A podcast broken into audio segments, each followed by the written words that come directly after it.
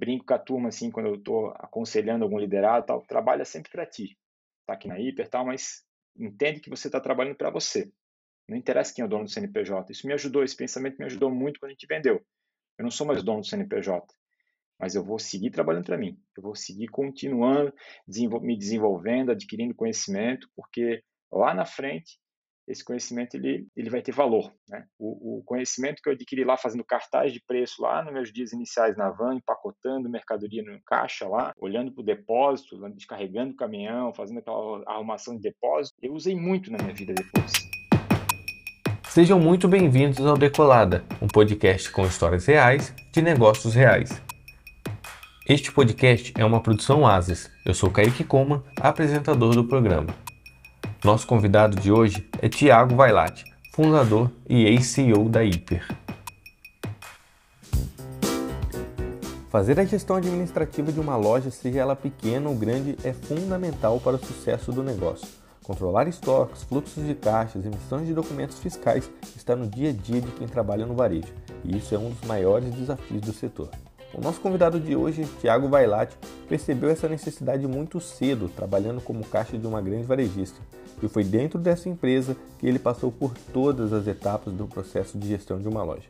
Com esses conhecimentos acumulados, Tiago compreendeu que a melhor maneira de melhorar esses fluxos seria por meio do empreendedorismo e da tecnologia, fundando a Hiper, uma empresa que oferece um software de gestão e vendas para pequenos negócios varejistas.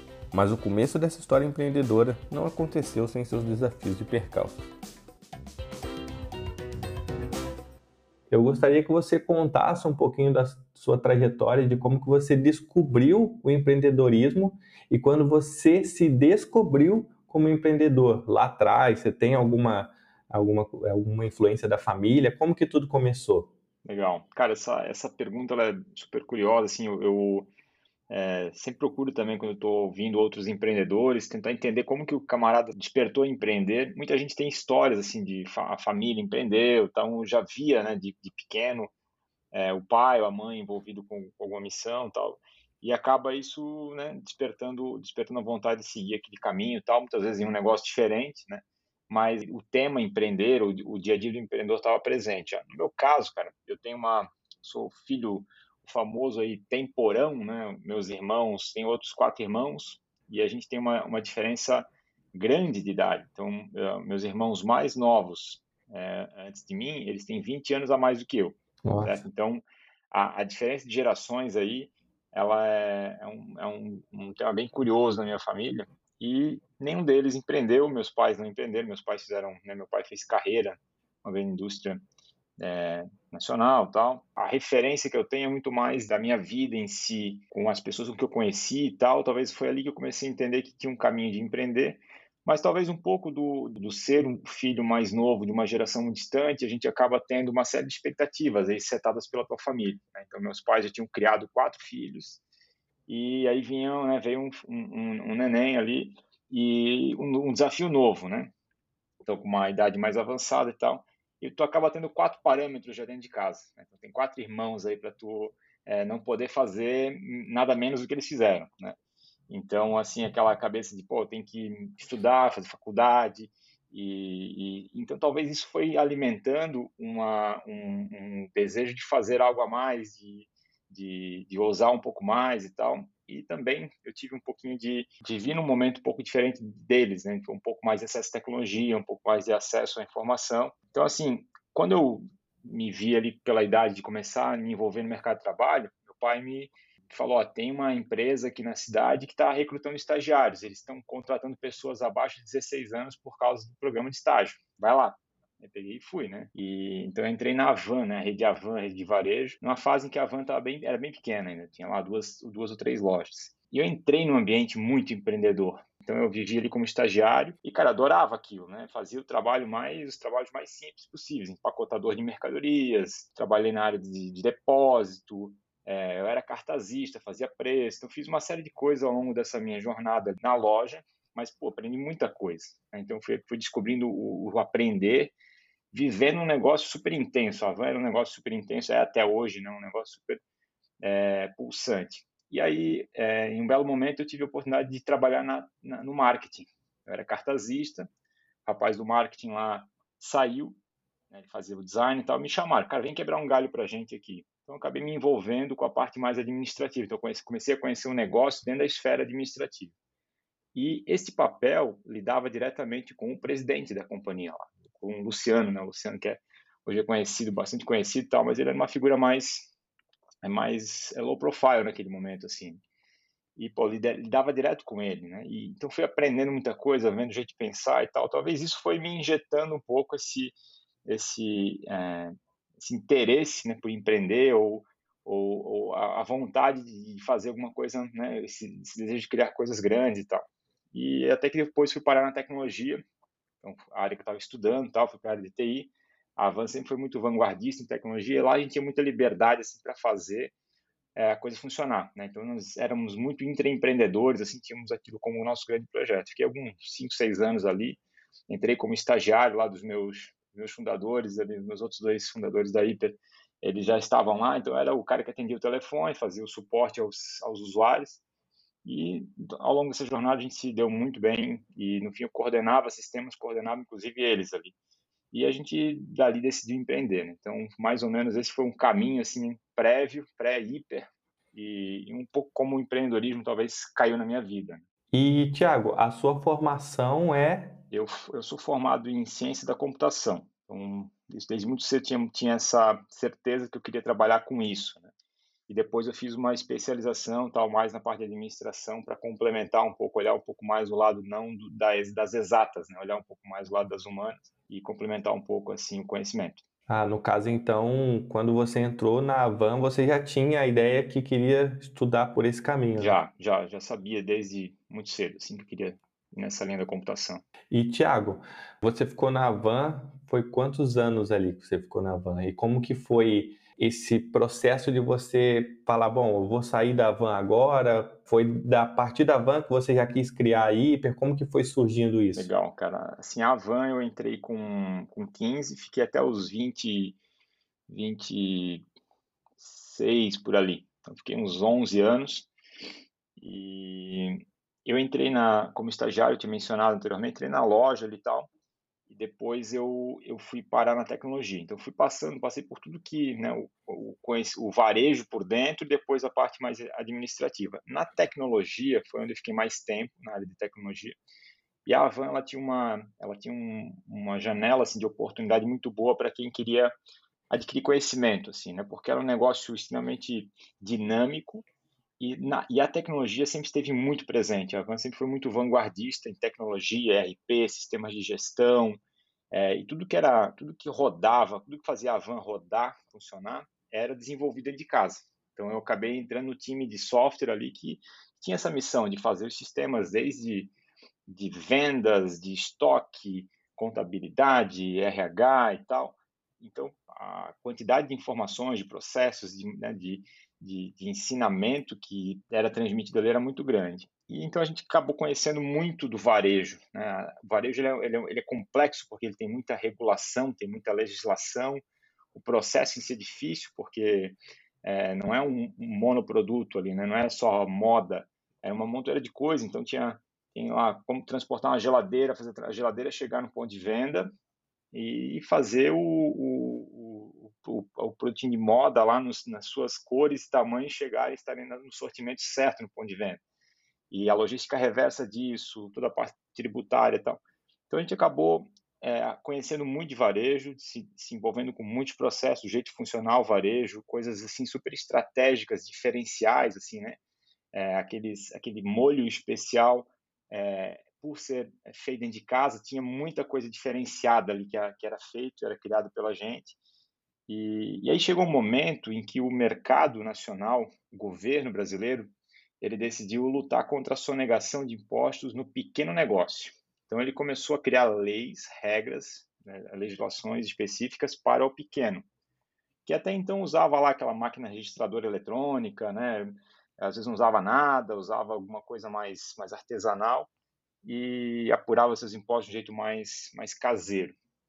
E aí o governo criou umas legislações com o lançamento da nota fiscal eletrônica, depois vieram vários subprojetos atrelados a isso, para poder é, regular melhor o pequeno. Né? E isso ia mudar o jogo ali, ia colocar regras iguais para o pequeno, tão parecidas quanto aquelas que o grande fazia. Então a gente percebeu que ali tinha uma avenida, de, tinha um espaço ali para empreender, porque o, o, pequeno até então usava, enxergava software como uma, talvez uma, um luxo, né? não precisa ter. Mas é, é, essa virada de chave então acabou é, trazendo outras, é, outras oportunidades. E a gente decidiu então embarcar nisso. Né? É, fomos abordados ali por um amigo tal que tinha uma empresa de, de comércio e pediu para a gente dar uma atenção, ajudar ele a resolver esse dilema. A gente acabou é, enxergando que putz, a dor desse camarada vai ser a dor de muita gente. Por que não criar um produto de software específico para o pequeno, que ele, ele é feito de mini ferramentinhas para o pequeno, é, não para o médio, não para o grande, então nunca, nunca crescer na pirâmide de tamanho de empresa, ficar sempre no pequeno, mas vender no Brasil inteiro. Quem faz isso no Brasil inteiro? Pô, ninguém. A gente percebeu isso e falou, cara, tem uma coisa aí. Impossível que a gente teve a, a grande ideia do, do século, né? Alguma coisa tem, mas pô, por que não jogar esse jogo? Então vamos lá. Então aí traçou a visão de ser um software que roda igual em todos os negócios de pequeno porte no Brasil inteiro, no Amapá, é, no Rio Grande do Norte, em Santa Catarina, no Rio, São Paulo. Beleza, esse é o jogo, esse é o jogo. Vamos lá então. A gente começou ali atendendo, obviamente, o primeiro, o segundo e tal. E um dos grandes desafios era conseguir regular, né, atender a, regulação tributária tal. Então, tinha que fazer uma.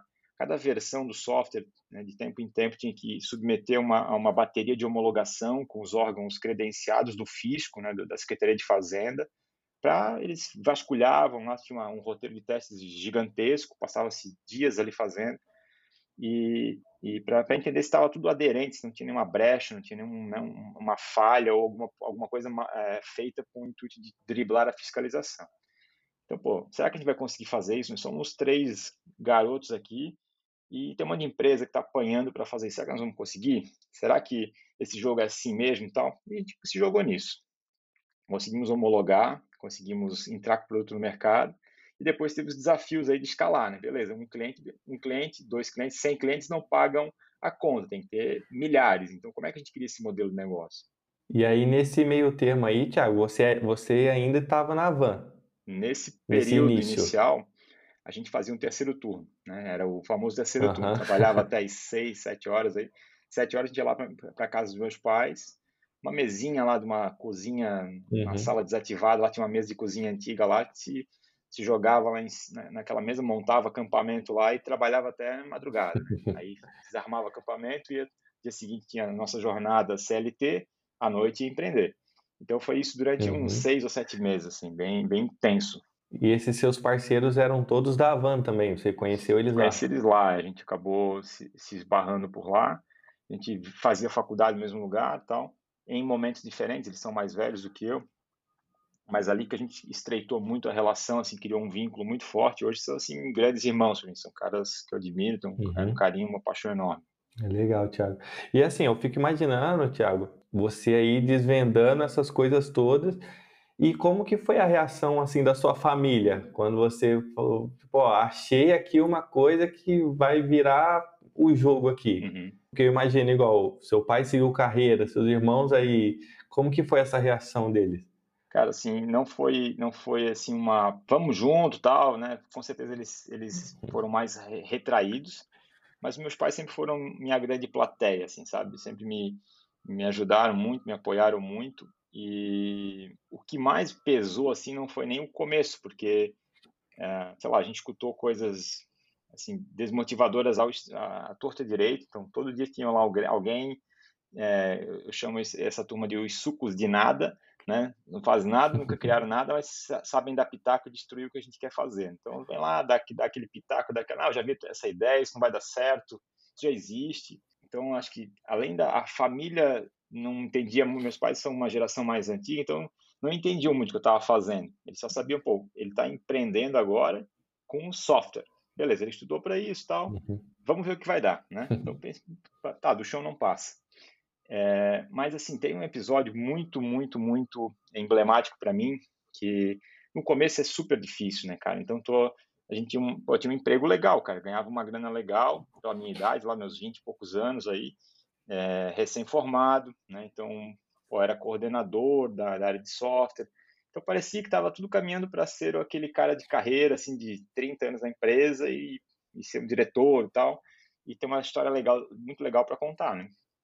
E aí, pô, sai daquilo ali, vai para uma vida muito mais austera e anda com carro velho, é, sei lá, não, não tem luxo nenhum, enquanto os amigos estão evoluindo. Então parece que tá dando, tu ficou no tempo e tu tá dando, dando passos atrás. Um belo dia, trabalhando assim, em jornadas longas na, na, na Hiper, né, criando versão nova, a gente estava ali ah, alucinado para poder crescer e tal, super intenso. Eu chego em casa lá pelas, tá lá, uma, uma da manhã, meia-noite, não esperava encontrar ninguém acordado, abro a porta, minha mãe sentada lá. Aí ela me esperando. Ela tinha preparado, assim, para hoje eu pego esse guri e eu vou dar uma lição nele, né? E aí eu abro a porta, você vê um susto. Oi, mãe, tudo bem então? Tudo bem. Puta, olha, olha o horário, cara. Olha o que tu fez com a tua vida, meu filho. Tinha uma vida legal pra caramba. Tava no emprego legal, ganhando bem. Olha o que tu fez a tua vida. Daí eu, puta, aquilo tu, né, baixa a cabeça. Eu nunca fui de, de retrucar meus pais. Se eles falaram, mesmo que eu não concordava, eu baixava a cabeça. Beleza, é isso, é isso, então tá bom. Ia lá, processava aquilo, digeria aquilo, às vezes doía, dava uma raiva. Aquele dia acho que eu chorei uns 20 litros de, de lágrimas ali, né? Porque era uma coisa que era da minha mãe, pô, ela deu aquela, aquela bufetada e fala, pô, será que eu tô fazendo a coisa certa? Bom, cara, mas não tem como voltar atrás, não tem como se jogar, né? Não é o bug jump, né? Que se joga, tem o, tem o elástico tipo de volta. Se jogou, se jogou, cara. Ah, dá um jeito de pousar depois aí, né? E eu tava ali, no meio, no meio da jornada, então não tinha o que fazer. E eu acreditava muito, né? Tinha, pô, beleza, cara, se der errado, pelo menos um caminhão de aprendizado a gente vai ter levado levado para a vida.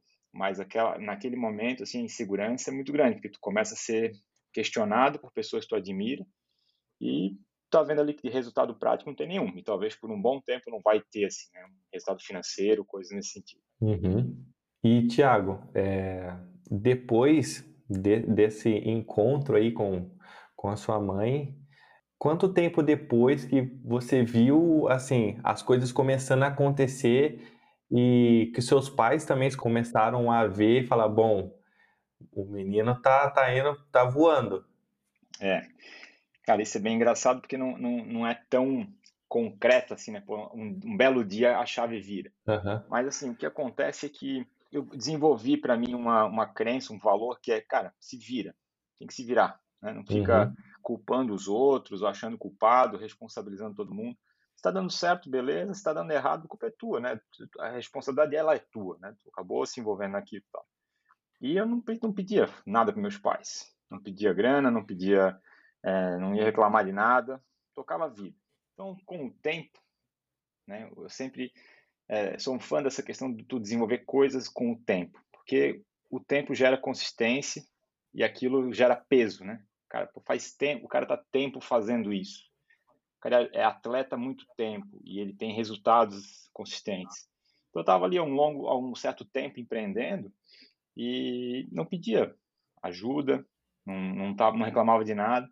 Então provavelmente na cabeça deles eles foram vendo, pô, ele tá se virando. Se tivesse alguma uhum. coisa dando super errado, ele já teria pedido socorro, né? Tá se virando. E aí começa a ver, pô, em algum momento faz uma viagem, fiz uma viagem posterior para apresentar a Hiper lá fora, né? Fomos selecionados Startup Brasil, a gente anunciou rodada de investimento. Meu pai é da, é da velha guarda do jornal, então às vezes saía uma, uma, uma matériazinha no jornal da cidade, ele, ele, ele guardava o jornal, chegava, olha só que legal, beleza? Essas coisinhas foram talvez dando cliquezinhos na cabeça deles, né? E, e aí depois a coisa foi caminhando, né? Então até o, o, o momento que eu via minha mãe falar, não, meu filho é empresário, uhum. né? É, o jeitinho dela lá de falar isso, né? Não, não adianta querer, querer explicar o que é startup para ela, nada disso, ela não me entender. Uhum. Mas eu via, eu via ela falando isso, via meu pai às vezes comentando alguma coisa comigo sobre negócio e tal, falar, pô, peraí, eles estão eles estão né, já, já estão no fã-clube, então já, já saíram uhum. de, de, de, críticos para o fã-clube, então já é um bom, bom, um bom começo. Né? Nossa, legal, Thiago. E, Thiago, nesse, nesse meio, meio tempo aí que a, a Hiper começou a caminhar, qual que foi os maiores momentos, assim, de dificuldade que serviu de aprendizado que você leva hoje, assim, para a sua vida? Assim, cara, de, o, o começo ali, né? O que eu sempre eu brinco muito com a primeira volta do parafuso é mais difícil. Depois que o parafuso entrou na madeira, ele vai, né? Tu vai, é mais fácil daí, né? Então assim, esse, esse começo ali a gente tinha era momentos diferentes, né? O Marinho ele tinha família já, né? Tinha filhos. Eu e o Fischer a gente não, não tinha, então nossa nossa estrutura de responsabilidades financeiras era muito mais simples. E um belo dia o Marinho falou, cara, eu não não vou conseguir seguir, né? Eu tô tô chegando em casa todo dia tarde e tal, não vejo direito minha família e putz, vai dar não vai dar coisa boa isso aí. E aí a gente falou para ele, bicho, é o seguinte, cara, aqui a gente vai cruzar a linha de chegada junto, né? Então, é, tu vai estar com a gente. O que nós vamos fazer aqui é, sei lá, alguém vai ter que começar a vender, né? A gente começou, a gente vai, vai, vai homologar o software, então vamos estar pronto para vender. E vamos vender o que tem. Que tal tu puxar vendas, cara? Começar a desenvolver vendas. Então, tu vai ter uma rotina muito mais regrada em, em horários, talvez vai ter um, né, uma, uma caixa de tempo muito mais previsível do que a gente e vai embora. Chega às seis e meia, sete horas, vai para tua casa, cara. Esquece a gente, deixa a gente tocar aqui. E vamos tocando. Se, esse, se isso funciona, bora, vamos em frente. Cara, virar uma chave, ele começou a trabalhar numa rotina de carga horária muito menor que a gente e tal. E tá tudo certo. Né? Tem horas que um trabalha mais, outro trabalha, não tem esse negócio de, espera aí, tua participação vai ser menor. Não, participações iguais e vamos em frente. Importante é a gente estar tá junto aí na, na linha de chegada. Isso aqui não é uma não é uma corrida de, de 100 metros, aqui é uma, uma maratona, né?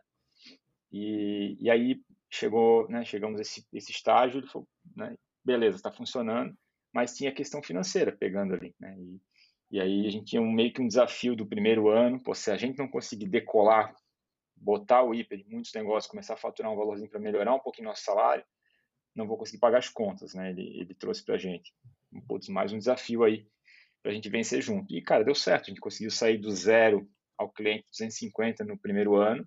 Nossa. E aí já pagava as contas, né? Dava, sobrava um dinheirinho lá, cara, pagava aluguel, pagava o salário e o nosso salário merreca no começo, que empreendedor no começo é isso aí, é, é miojo e uhum. sopa de pedra, né? E beleza, mas ele tinha família, então não, não, não, é, não, são só essas obrigações, tem lá mais, né? Tem, tem criança, tem um monte de coisa acessória aí que é uma baita responsabilidade e aí conseguimos dar uma melhorada nisso. Mas no segundo ano, a gente cresceu quatro vezes. Caraca. No terceiro ano, a gente triplicou. Aí, a coisa começou a caminhar. Então, então essa fase ali foi a fase de resiliência, de acreditar, de trabalhar e, não tirar o olho da bola, sabe? Pô, vamos crescer, vender, vender, vender, vender, uhum. crescer e tal. E, cara, nosso produto não era o melhor, não era o mais completo, não era o mais maduro, mas a gente vendia o que tinha. E vendia e, e nós vamos melhorar, vamos atualizar e vamos, e vamos que vamos, vamos vender isso foi, né? E acho que depois, assim, teve vários momentos em que a gente via que a, que a barra estava mais alta do que a gente. Pô, preciso agora ser o, uhum. o, o, Eu cuidei muito de produto antes de ser o CEO, né? Então, no começo não tem esse negócio de CEO, uhum. CTO, não, cara. Todo mundo faz um monte de coisa e, sei lá, 90%, até escrevi esse dia, é 90% execução, 10% estratégia. Então é execução na veia, né? Uhum. E chega um momento que tu fala, cara, agora tem um pouco mais de responsabilidade, vamos estruturar uma rodada de investimento, tem que falar com o investidor, como é que faz isso, como é que não...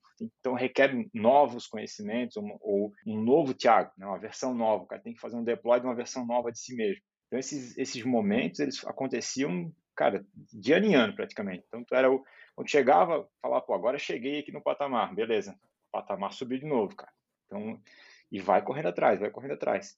E a gente sempre falava dentro de casa, pô, se a gente não conseguir ser o melhor ali, a empresa ela vai ficar, né? vamos ter que acompanhar. Então, uhum. Então, ou dá ou dá. Só tem um caminho aqui, que é continuar crescendo, continuar evoluindo como, como profissional. Então, tem vários episódios assim ao longo do tempo, né, da, do, da, da época que a gente captou a aceleração, que a gente ficava em São Paulo, o Marinho ficava em Brusque, eu e o Fischer ficávamos lá toda semana para São Paulo, vai e volta, tocando operação à distância e tal. Depois a gente captou investimento, virou SA, governança, auditoria, conselho. É um plano de execução extremo, um plano de, de negócio extremamente ousado ali para fazer acontecer, novo produto tal. Então, putz, foram vários momentos assim de, de tirar o sossego, né? Depois veio a venda da empresa, então tem um monte de coisa, um monte de fases assim que marcaram muito. O que massa, Thiago. E durante esses primeiros, é, primeiros três, quatro anos aí, é, foi só vocês três que tava é, tocando tudo, cada um fazia um pouquinho de cada coisa, ou vocês já começaram a recrutar pessoas aí nesse meio tempo? Não, os, primeiros, os, primeiros, meses, talvez os primeiros seis meses, foram só nós, fomos só nós. Aí depois a gente trouxe o primeiro funcionário, eu lembro bem assim da, da época, caramba, vamos ter o primeiro funcionário, agora o negócio vai ficar sério, hein? Como é que a gente registra esse funcionário, qual o salário, quais são as, né, os benefícios e tal. E, pô, vai caber no nosso orçamento? Não vai? Como é que é? Então, eu lembro que a gente contou moeda, assim. Não, vai caber. Então, temos, se a gente conseguir ficar nesse patamar aqui não cair, a gente não foge das nossas responsabilidades com o time. E aí vai vindo, né? a coisa vai caminhando. Pô, beleza, não é, não é um bicho de sete cabeças ter funcionário. Então, vamos ter o segundo agora. Agora podemos passar essa função para alguém. E aí a coisa foi caminhando. Então, talvez os primeiros dois anos foram foi o período em que a gente chegou aos 10 funcionários. Assim, né? então, uma coisa bem, uhum. um momento assim muito legal assim da empresa começar a ter estrutura, ter que ter um espaço novo que já não cabe a turma naquele cubículo que a gente tinha e vai criando sala nova e tal. Então isso é bem a fase muito gostosa de fazer de viver, né? Eu ainda vou entrar nesse assunto a respeito da venda, mas quando você vendeu, estava com quantos funcionários, com colaboradores? Quando a gente vendeu, tinha 111. Nossa. o número exato, hein? É que eu, esses dias eu esqueci a informação, mas 111 pessoas. Legal, Thiago. E assim, Thiago, você falou bastante sobre essa questão do começo, de às vezes apertar ali com o empreendedor, vai ter um mês ali que não vai estar muito bom e tudo mais. E para você, assim, na sua opinião, por que, que os empreendedores, assim, muitos empreendedores falham? Às vezes desiste, né? Assim, eu, eu acredito muito que a gente, a gente desenvolve expectativas, né? Então, é, é uma uhum. fórmula, né? Da, a tua felicidade é igual a, aos resultados menos as expectativas. As suas expectativas são muito altas, uhum. os seus resultados são pequenos, tu se sente um cara meio infeliz aí. Eu acho que o empreendedor, às vezes, ele subestima que, que o jogo é, é muito intenso. Tu não consegue planejar muita coisa assim, do que vai te acontecer. Tu consegue estar, lá, desenhar um, um, plano financeiro, um planinho estratégico e tal, mas as coisas acontecem quanto menos espera, né? Sei lá, vem a pandemia e, e arrebenta com todos os, né, do que tinha se desenhado e coloca todo mundo num mundo de incerteza, de, de, de insegurança e tal.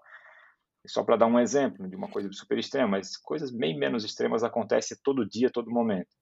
Então, assim, o que eu, que eu entendo que são, eh, são três características muito fortes assim, do empreendedor, né? é o primeiro, até ela é mais comum encontrar pessoas que sonham grande, que, que querem fazer alguma coisa legal, que têm um sonho, né? querem realizar uma coisa e tal. Mas aí depois tem outras duas coisas que se sem elas não faz nada, né? E fica pelo caminho com certeza, que é ter disciplina, acordar todo dia para fazer o que tem que ser feito, não interessa o que está acontecendo. Ah, o, o, o, o, presidente A, presidente B ah, foi eleito, ou sei lá, tem uma crise aqui, sei lá o que aconteceu ali, é, apareceu tal, tem tal problema aqui acontecendo, cara, o produto está ruim, o mercado não sei o que, os clientes estão reclamando, interessa, tem que acordar, botar, é, botar, botar o sapato no pé e falar, bom, agora hoje eu vou, vou para a luta, né? Não interessa o que está acontecendo, disciplina, né? Acho que isso é uma característica que ela diferencia muito os vencedores dos medíocres. E o terceiro ponto, trabalhar duro. Tá? Empreendedor que não está disposto a trabalhar duro, não fecha, não, não fecha o checklist inicial aqui de sonhar grande, ter disciplina e trabalhar duro. Né? Dar duro, ralar mesmo. Que é dar o máximo possível, não o mínimo necessário. Ali não tem, o empreendedor não tem aquele negócio, pô, fazer o meu aqui. Não, não tem o teu, tem que fazer o, uhum. tudo, tudo o, o, impossível aqui, né? Tem que estar tá envolvido em tudo e, e, e as coisas vão, né, vão, vão, vão, te empurrando para o caminho que às vezes não é o que tu quer seguir. Né? O Marinho, por exemplo, não era o cara de vendas, ele se desenvolveu em vendas, né? Uhum. E eh, lá no começo a gente não, não tinha negócio, ah, peraí, um vai, vamos trabalhar mais que o outro. Não interessa, bicho, tem que ralar, né? tem que trabalhar duro, tem que estar disposto a jogar esse jogo. Se não tiver não, esses três pontos, cara, para mim o cara não vai durar. Facilmente vai jogar toalha. Você falou a respeito do, da, da pandemia, né? Que às vezes vem esses momentos que, que às vezes quebra as pernas do cara. Como que foi a pandemia, assim, quando chegou? Vocês passaram por um momento, assim, é, turbulento? Ou vocês estavam um pouco preparados? Não imagino, não faço ideia, porque a pandemia realmente chegou e ninguém estava esperando. Como que foi a pandemia, assim, para vocês? A pandemia, ela veio, ela veio num momento em que a gente estava, assim, super é, feliz com os resultados, né? Tava caminhando, o ano tinha começado bem e tal. 2020 era para ser o ano é, sei lá, o Brasil estava numa esperança né, de ser um ano de, de um, né, uma, uma, gestão política nova, tal, num momento diferente, tal, e várias coisas acontecendo, bons sinais assim, e de repente, bum, né, fecha lá nos Estados Unidos as fronteiras e tal, e três, quatro dias depois o Brasil, cara, chegou, chegou aqui, né, o famoso chegou aqui também, né. Então, quando a gente viu essas notícias acontecendo lá fora, a gente teve mais ou menos uma semana para se organizar. Montar, juntei a turma lá, as lideranças, gente, vamos, vamos se preparar, porque pode ser que a gente tenha que tirar um plano B do bolso aqui. E não é simplesmente uma ou duas diretivas, é uma re, uma, um, um reempacotamento desse negócio, porque se nós tivermos, tivermos que fechar o escritório, não vamos fazer, né?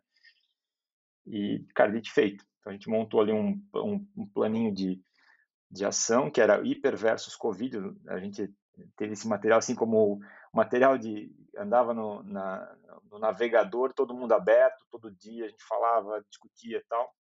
E aquilo virou meio que um diário de bordo nosso.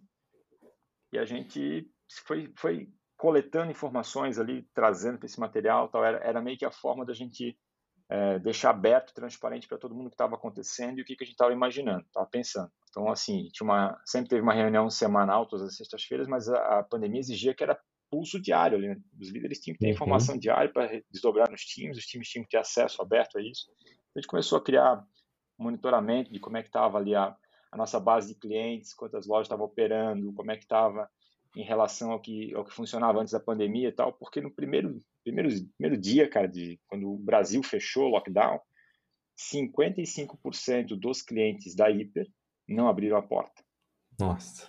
Aí passou, quando a gente viu aquele número, a gente falou, não, tem alguma coisa errada, vamos ver se não erramos aqui nessa, nessa levantamento aqui. Não, é isso mesmo, 55% não abriram as portas. Caramba, cara, o que, que nós vamos fazer com essa turma?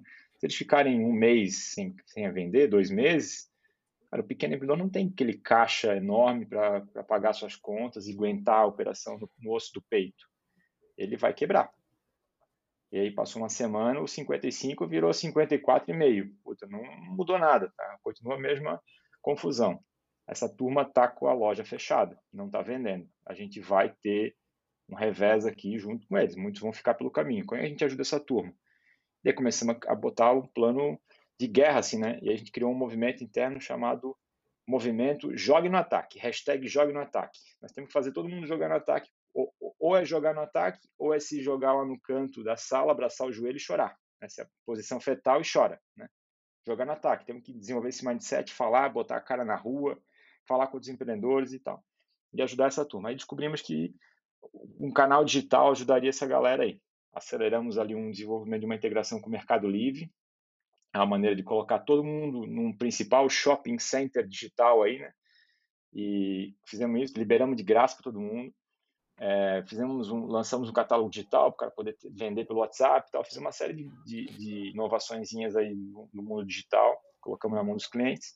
E aí começar, começamos a ver que tinha venda acontecendo. Começou a melhorar o ponteiro. Uhum. Algumas lojinhas começaram a... E o lockdown estava decretado, então não tinha mudado. Então, era a resposta dos, das nossas ações ali, muitas delas acontecendo. Mas, assim, o 55 virou 45%. Então, já tinha mais a metade dos clientes estavam operando já, pelo menos. Mas, cara, era um espaço muito grande hein? E ali a gente viveu um período de incerteza total, assim, cara, o que vai acontecer, né? Tivemos que lançar um plano de incentivo para as mensalidades, não, a gente decidiu não cobrar os clientes no período em que eles estavam com a loja fechada, e a partir do momento que eles abrissem a loja e começassem a vender de novo, a gente ia abater um percentual desse período que eles ficaram com a loja fechada. Então, criamos esses acordos e tal com os clientes, fomos fazendo e tal. E a coisa foi dando aquela, né, foi reembalando, foi... Só que uma coisa super legal nesse período, cara, é que eu vi muita, é, muito apoio mútuo entre os, entre os empreendedores do ecossistema aqui. Então, assim, eu vejo, é, é, tem muita gente aqui do ecossistema de Santa Catarina, que, que se conhece, tal, a gente se conversava diariamente. A gente decidiu abrir aquele nosso documento é, do hiper versus Covid para o mercado, deixou aberto para todo mundo poder consultar, divulgava isso para todo mundo, mandava nos grupos, galera, a gente está com esse, com esse, é, esse é nosso planejamento, isso que nós estamos fazendo, se vocês quiserem é, copiar o que a gente está fazendo, façam, se quiser mandar para os outros, manda, isso aqui é para se ajudar mesmo e tal. E E tempo depois, participando de uma call com uma turma é, aqui de Santa Catarina, teve um empreendedor da call, na call, ele falou assim, Tiago, eu queria te dar um feedback aqui ao vivo. É, lá no, na época da pandemia, vocês compartilharam um documento, Hiper versus Covid. Cara, esse documento ele foi muito, muito bom para a gente. A gente compartilhava ele aqui, a gente discutia ele aqui nos grupos de empreendedores, não só de startups, mas de outros né, núcleos setoriais, das ACIBs, tal, das associações comerciais e tal. Compartilhava, conversava sobre esse, esse material, porque ajudou a gente a entender um pouco, ah, eles estão fazendo desse jeito. É, colocar a turma em home office, estão operando desse jeito. Essas são as ferramentas que eles estão usando, esses são os números que eles estão acompanhando. Essa, isso aqui é o que mudou agora, deram esse passo a mais, né? caminharam para esse lado. E, cara, isso foi extremamente gratificante receber esse feedback. Se tivesse um empreendedor usado, eu já estava feliz. Mas, cara, impactou bastante gente, assim, então foi bem, foi bem legal. A gente não, foi uma linha assim, não queríamos, não queríamos prever quando é que a, pandemia ia acabar, e sim dizer, cara, a gente está fazendo uhum. isso. Isso é o que a Hiper está fazendo. Se é certo, se é errado, não sei, mas é o que a gente está fazendo. Então, mais ou menos esse foi o, o lidar com a pandemia, né? Poxa, que legal, Thiago. Que primeiramente a Hiper ela veio ali com o intuito de ajudar ali, facilitar ali o dia a dia, né, do, do varejista.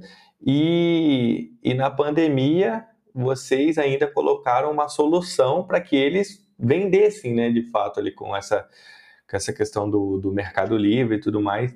E todo, todo esse aspecto de compartilhar, vocês ganharam, acredito, admiração, não somente as pessoas que, com, que compraram a ideia ali da Hiper, mas também os profissionais do lado, né, os amigos, colegas de trabalho. E isso é muito legal. E assim, a pandemia, ela chegou em 2020, né? E eu vi é, você vendeu a Hiper foi em 2019, Isso. certo? E aí, como que foi o Thiago? Porque você ficou, você vendeu a Hiper, mas você continuou à frente dela. Uhum. E como que foi na sua cabeça? Tipo, você vendeu em um ano, no outro ano já veio a pandemia. Como que foi esse processo para você? É, isso foi bem, foi bem preocupante, assim. Né? A gente tava, tava tinha, ia fechar um ano que a gente tinha vendido, então tinha uma série de, de, de acordos ali que a gente tinha feito para né, a integração das empresas e tal. E a gente estava no meio disso tudo. E aí a gente chamou a turma para conversar, né? Chamei o presidente da Lynx, que ia bater um papo, porque estamos nessa confusão, queria entender um pouquinho o que, vocês estão enxergando e tal. Então, conversamos muito, assim, preto no branco, sempre, né, no, as claras com a turma lá. A gente sempre teve muita transparência dentro de casa também, então abria muito o time, toda semana levava um alinhamento do que estava acontecendo e tal. E esse esse episódio assim trouxe com certeza uma preocupação a mais, né? Putz, cara, o que, que vai ser agora? Como é que como é que fica? É, porque a gente passa, passa um período negociando a venda da empresa e planejando um pouco do dia seguinte. E aí muda tudo, mas muda tudo, mas tem um negócio que está assinado, pactuado. Então como é que faz? Repactua, né? Então, é, então tem bastante, né? Que tu fica meio que na mão do, né, da, da, das, das circunstâncias aí. Mas ali a gente sempre teve muito, um diálogo muito, muito tranquilo com a turma da, da Lynx, pessoal super do bem lá. E a gente conseguiu reorganizar um pouco né, dos, dos, dos, movimentos e fomos tocando jogo, jogando jogo junto ali, é, se ajudando muito e a coisa foi, né? Acho que foi, foi, na, nessa hora a gente começa a ver quem tem discurso e quem age de verdade, né? Quem quem quem quem está ali só fazendo cena e a gente viu que a turma lá estava disposta também a, a, apoiar, a vencer o jogo junto. Ah, legal, Thiago. É legal é, toda essa questão da transparência, né? E, e também de você estando à frente ali, colocou no, no peito e ajudou a equipe ali é, continuar seguindo. E falando agora um pouco dessa, a respeito da, da venda e da saída sua da Hiper. Eu vi ali no seu Instagram quando você anunciou a sua saída da Hiper e você comenta bastante sobre a questão dos ciclos da vida, né? E eu acredito muito nisso também.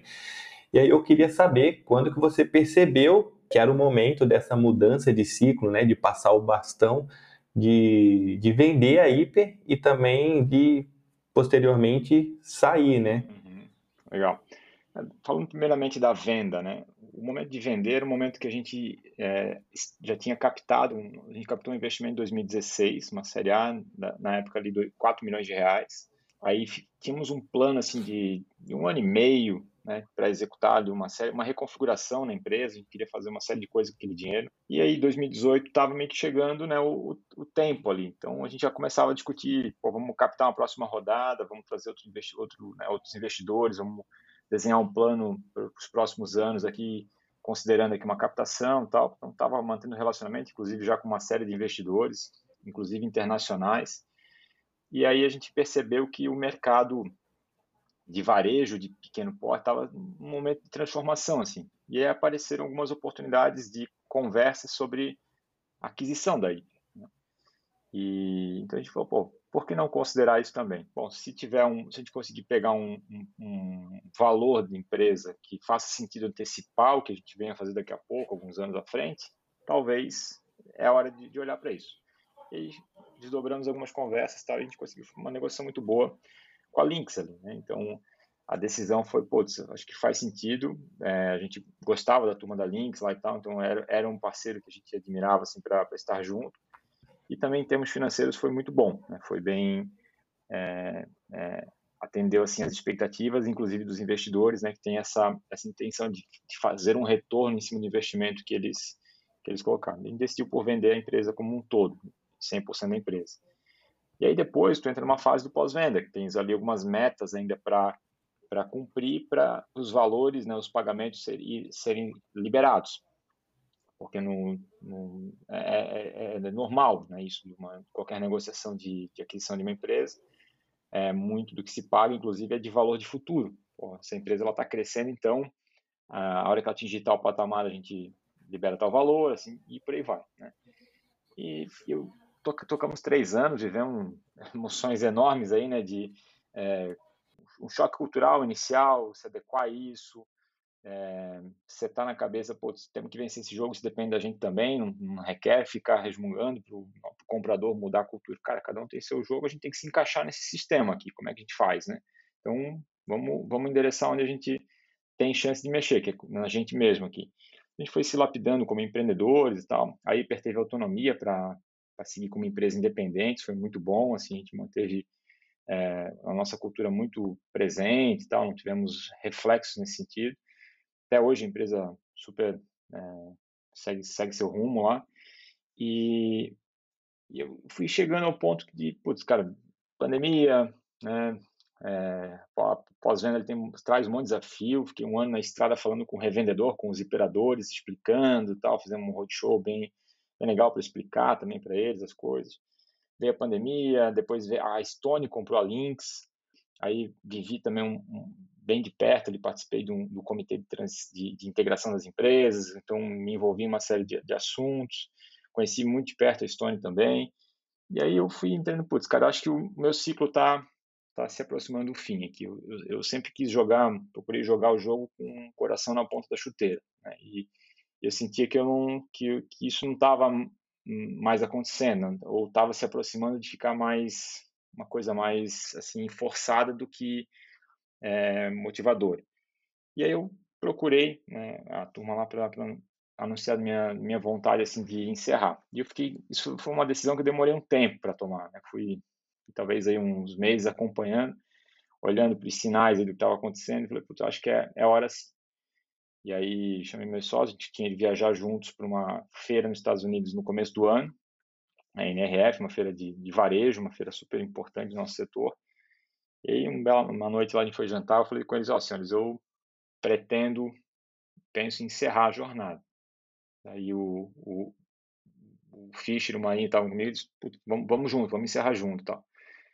E aí acabamos, quando voltamos para o Brasil, anunciamos para a Lynx, chamamos uma reunião lá com o nosso com o Gil, que é o, é o hoje é o diretor da, da unidade Links, né, dentro do grupo Stone, e super aberto, sempre muito parceiro nosso, recebeu a gente lá, conversamos, e, putz, cara, contava com vocês, né, então foi uma coisa, assim, uma decisão, é, não foi aquela decisão de, ah, vamos, obrigado, ou por alguma, não, a gente só simplesmente, cara, acho que não, não tô, assim, é, motivado a fazer um plano de. A gente estava começando a planejar os próximos 4, 5 anos.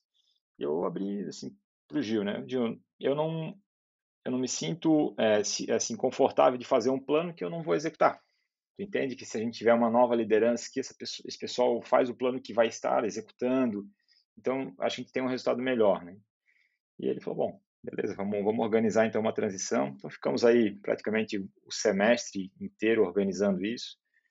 E depois que me afastei da, da operação já há alguns meses, e fiquei, fiquei como um conselheiro ali da, da, turma de liderança que ficou. Nesse meio tempo, o Marinho decidiu ficar, né? então hoje um dos fundadores ainda está lá, o Marinho continua tocando da parte comercial, e o Clayton assumiu no meu lugar. Né? O Clayton entrou, entrou na Hiper como funcionário, na área financeira lá, e hoje é o CEO, cara super do bem aí, estou muito feliz com o momento de oportunidade que ele teve nesse momento. Então, aí persegue, eu sou super fã da, da empresa, e sempre à disposição ali para ajudá-los, tal, como, como amigo, né, como fundador.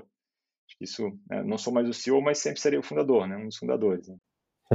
Sim, que legal, Thiago. E muito legal também ver essa parceria do, dos seus amigos, né, do, dos seus sócios e irmãos, né, que você, que você tem.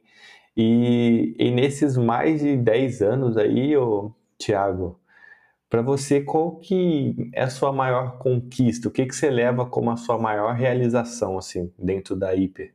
Cara, assim, a gente fez coisas muito legais, sabe, da, durante toda, toda a passagem, né? Acho que procuramos sempre fazer é, muito bem feito o que a gente fazia, então, desde criar uma cultura do, do time, né? Desenvolver um ambiente legal para trabalhar, ter um, conseguir entregar um produto diferenciado, uma, né, inovar, trazer coisas diferentes para o nosso mercado, tudo mais. Mas assim, acho que o Thiago que começou né, a, a Hiper é um Thiago a milhas e milhas e milhas do Thiago de hoje. Né? Acho que, então, para mim, a maior conquista é ter vivido esses 10 anos, né, ter, jogado o jogo, não ter ficado pelo caminho, ter, né, ter conseguido acompanhar todos os desafios que apareceram e, e, principalmente ter fechado bem o ciclo, sabe? Ter feito um ciclo completo sem, sem uma interrupção, assim, por motivos de força maior, né? Ou uma doença, ou, né? às vezes o cara fica, dá uma surtada e, e, e desanima, é, ou, ou, ou, não acompanha e o próprio conselho tal te, te convida a, a, um outro desafio, a passar teu bastão e tal para mim, assim, a principal conquista é, é, é esse novo Thiago que, que, surgiu junto com a Hiper, né? Então, a gente criou a Hiper, mas eu criei um, é, um Thiago diferente também. Então, é o que eu sempre brinco com a turma, assim, quando eu estou aconselhando algum liderado tal, trabalha sempre para ti. Tá aqui na Hiper tal, mas entende que você está trabalhando para você. Não interessa quem é o dono do CNPJ. Isso me ajudou, esse pensamento me ajudou muito quando a gente vendeu. Eu não sou mais dono do CNPJ mas eu vou seguir trabalhando para mim, eu vou seguir continuando, me desenvolvendo, adquirindo conhecimento, porque lá na frente esse conhecimento ele, ele, ele, vai, ele vai ter valor. Né? O, o, conhecimento que eu adquiri lá fazendo cartaz de preço lá nos meus dias iniciais na van, empacotando mercadoria no, no, balcão caixa lá, é, olhando para o depósito, descarregando o caminhão, fazendo aquela arrumação de depósito, eu usei muito na minha vida depois.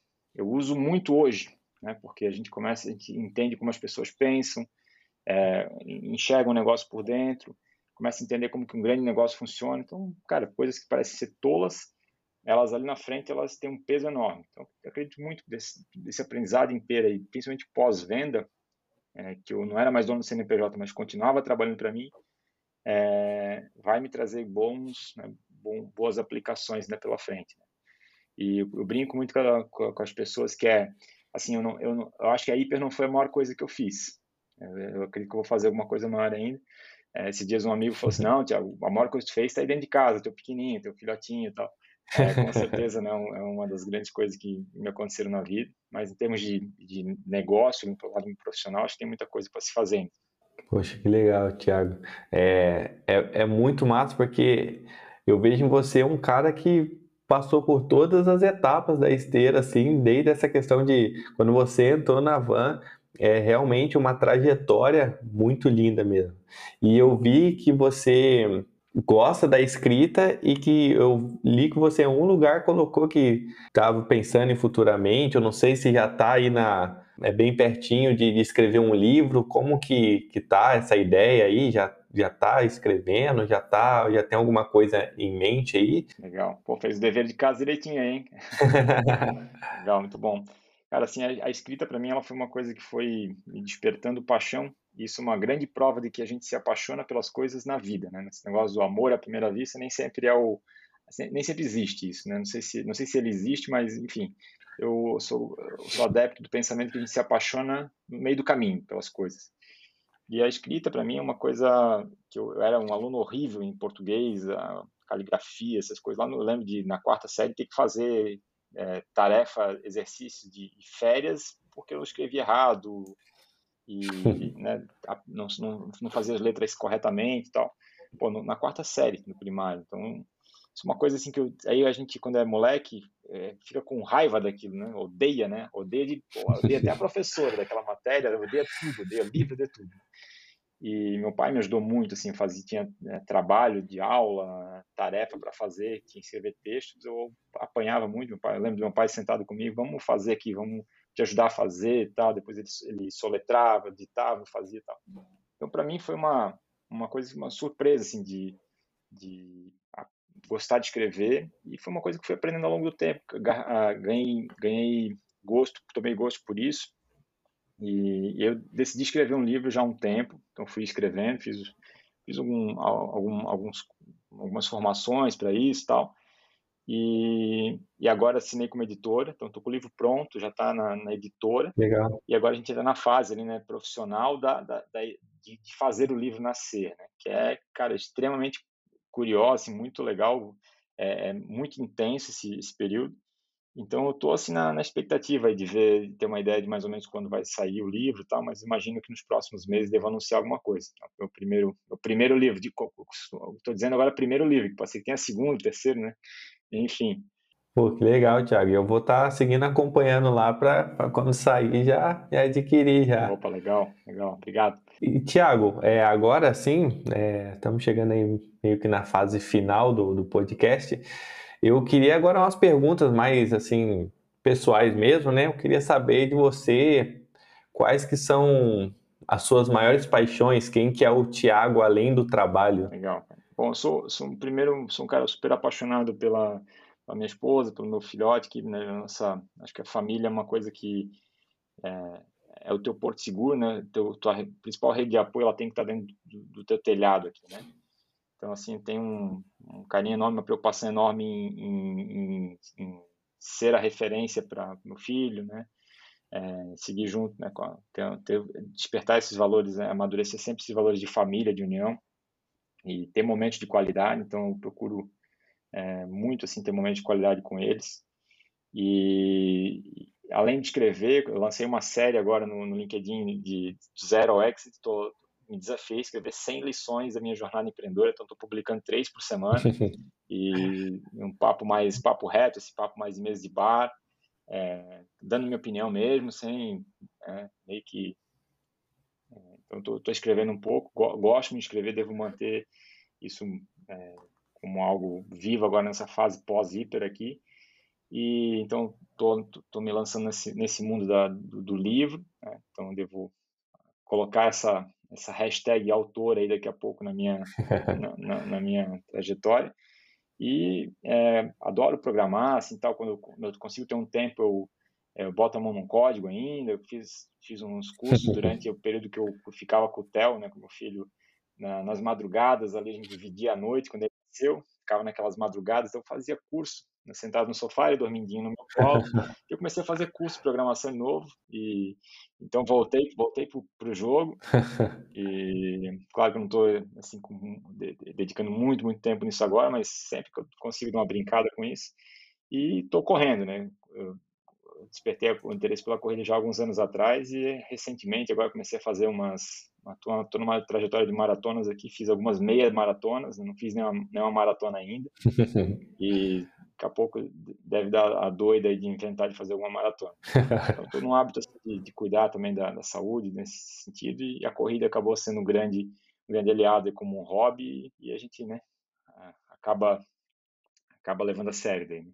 É legal, eu tô nesse processo também, cara. Depois que o Pedro nasceu, você começa a ver ele crescendo, brincando, você fala assim, ó, se eu não cuidar da saúde agora, vai chegar um tempo que eu não acompanho ele mais não. E eu tô nessa fase aí também de começar a dar uma corridinha também. Legal, recomendo. E... A, corrida, a corrida é uma das coisas mais é, democráticas que tem, né? Eu já, já cansei de ir para algum lugar, passar, participar de algum evento, tal, com tênis na, na, na bolsa, qualquer lugar é lugar para correr, né? Não precisa de muito equipamento. Sim. Um tênis no pé, um dia de sol e vamos correr, né? Exatamente. E, Tiago, e de, de hobby, qual que é o seu hobby mais estranho? Que você fala assim, quem olha pro Tiago não imagina que ele tem esse hobby. Cara, eu acho que eu sou um cara assim, é, muito dentro da caixa nesse, nesse, nessas coisas. Uhum. Até porque talvez não tive muito tempo de fazer uma, muita, muita maluquice assim, né, de, nesses últimos anos. Então, uh, no começo da Hiper eu, eu, eu, tava, eu tinha um modelo, então eu fazia, né, conseguia tirar os finais de semana para ir voar um pouco de modelo E depois tive que abandonar porque, por causa de tempo, o avião caiu, então tive, tinha que fazer uma reforma, ficou lá parado, todo arrebentado. É, aí esses tempos, quando eu comecei o sabático, estava planejando aí o que eu ia fazer, cheguei a fazer uma cotação para fazer um curso de piloto privado, mas aí a, a, não, não, tive muito apoio aqui, né? Mas quer voar de verdade no avião? Pois é, eu sempre quis. Não, não, isso daí é muito arriscado, né? Não vamos, não precisa disso agora, vamos dar uma segurada no, no Legal.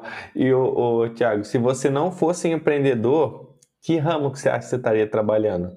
Se eu não fosse empreendedor, talvez eu, eu estaria eu, eu, eu estaria ou na área da educação, uma área que eu gosto muito, ou talvez eu, se eu tivesse, né, se tivesse nascido diferente, com um pouco mais de habilidade em algum esporte tal, eu, talvez teria ido numa linha muito mais de, é, talvez no, no, esporte em si. São duas coisas que eu vejo que tem bastante aptidão assim para com o meu perfil. Ah, legal, Thiago.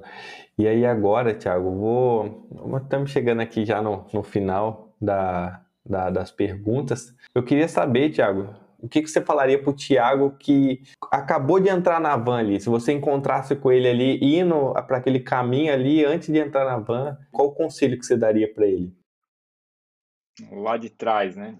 Eu, eu, eu, eu diria assim, para confiar mais no que está dentro da, da roupa, né, no coração, e dar menos bola para o que tu vai ouvir na tua vida, Thiago. Talvez algumas pessoas vão te falar algumas coisas que vão te fazer pensar se tu está fazendo a coisa certa, mas se o teu coração está dizendo que sim, vai. Né? Então, olhando hoje, e fala, pô, cara, que bom que que bom que eu, que eu acreditei numa série de coisas, que me mantive resiliente, disciplinado, é, que deu certo, né? Mas é o, é o, que, eu, é o que eu entendo como o, o visionário e o temoso, né? Ambos são insistentes, são persistentes. Ambos têm essa característica. O temoso é um, é um belíssimo, persistente, disciplinado tal. Só que o temoso é o cara que deu errado. E o visionário é o cara que deu certo, né? O, cara, o temoso é o cara que ainda não, ainda não deu certo. O cara que ele dá certo, fala, olha só, esse cara é visionário, hein? Ficou anos insistindo nisso e deu certo aí, né? Então, é, é um pouco disso, né? É, que, eu, que eu diria para mim, cara, vai, confia, confia um pouco mais. Que quem não tem muito, assim, um, um, um, um colo para buscar um, aconselhamento e tal, às vezes se pega pensando, pô, será que eu estou fazendo a coisa certa? Será que eu não deveria realmente dar ouvidos aí que o pessoal está dizendo? Mas será que isso é para mim mesmo? Mas será que eu vou conseguir? E, e, ao longo do tempo a gente vê que, que quando a gente tem aqueles três ingredientes, sonhar grande, ser disciplinado, trabalhar duro, a coisa vai dando certo. É, parece mágica, mas é, é, é trabalho. e houve algum momento assim, Thiago, é, ou alguma decisão na sua carreira que você gostaria que fosse diferente? Não, cara, assim, eu, eu, eu acho que eu sempre fui uma pessoa muito iluminada, assim, com as coisas que aconteceram para mim.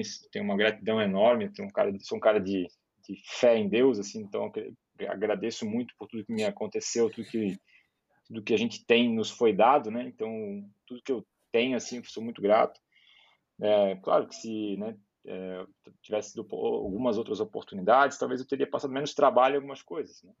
Mas, cara, não, não saber falar inglês, não ter né, tido a oportunidade de aprender inglês antes, não me impediu de, de apresentar a IP nos Estados Unidos, né, com inglês macarrônico lá, passar um pouco de vergonha para chegar lá nas seletivas e tal, nada impediu. Eu talvez teria tido um pouco mais de trabalho nessas coisas, mas, cara, sou, sou, um, sou um, belo, sou um fã do que, do, do que aconteceu na minha vida. Assim. Poxa, que legal, Thiago. E agora, para encerrar, é, eu queria que você falasse alguma coisa para pro, os empreendedores que estão começando agora, algum conselho aí que você deixaria para todos aqueles que estão no começo aí da, da sua jornada? Cara, acho que tem, tem muita falácia, né? Tem muito tem muito nhenhenhé nesse cenário empreendedor, tem muita capa de portal ali, tem muita foto do empreendedor lá com o bracinho cruzado, sorrindo, e no dia seguinte ele está anunciando que está quebrado, que está demitindo metade da empresa, e aí o cara fala, puta, mas aquele cara é o cara que eu admirava, o tava, porra, um cara visionário, o cara que tá dando tudo certo. Então tem muita falácia, né? Tem muita coisa que, que acontece, muita espuma, muita purpurina, né? E, e, e na prática, né, o dia a dia do empreendedor é ralar, trabalhar duro, né, ter disciplina, é, trabalhar duro, é, seguir, o, seguir o, o, o, né, o plano e cuidar das métricas, cuidar do negócio. Isso é empreender. Né? É, pô, eu quero fazer esse negócio, quero, eu quero impactar alguma coisa. O empreendedor é o cara que sonha com o futuro, né? idealiza um futuro e lidera o presente para que ele se conecte nesse futuro. Toma decisão, corre risco, faz errado, muda tal. Essa é a vida do empreendedor. Talvez essa não é não, não contam desse jeito, né? contam só a parte sexy das histórias e a gente acha que aquilo é a história toda. Então, a minha recomendação é está trabalhando duro, cara, tá, tá com o olho na bola, não tá, não, não tá desfocado, né?